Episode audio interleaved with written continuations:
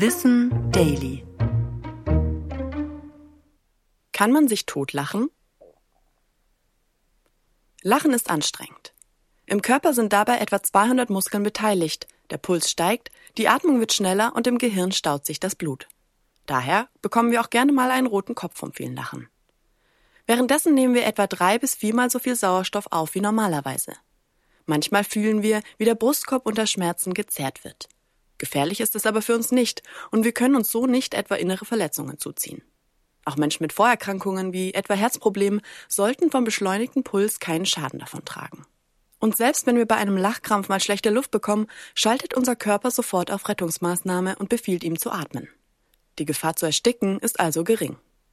Dass Lachen hingegen sogar gesundheitsfördernd sein kann, ist in Zeiten von Lachyoga schon lange kein Geheimnis mehr. Die schnellere Atmung regt den Blutfluss an. Mehr T-Zellen werden aktiv und das stärkt das Immunsystem. Eine Studie der Uni Jena über Lachtherapien zeigte, dass Lachen sowohl auf die körperliche als auch auf die seelische Gesundheit einen positiven Einfluss hat. Wir bauen Stress ab und sind entspannter. Denn beim Lachen sind unsere Muskeln unter großer Anspannung und das vibrierende Zwerchfell massiert von innen ordentlich durch. Nach dem Lachanfall kommt der Körper wieder zur Ruhe und baut Stresshormone ab. Selbst gefaktes Lachen löst Glücksgefühle aus. Laut Forschenden sollten wir uns also ein bisschen besser fühlen, wenn wir uns jeden Morgen im Spiegel ein paar Sekunden zulächeln. Aber warum wir eigentlich lachen, diese Folge ist in den Shownotes verlinkt. Ich bin Anna Germeck und das war Wissen Daily. Produziert von Schönlein Media.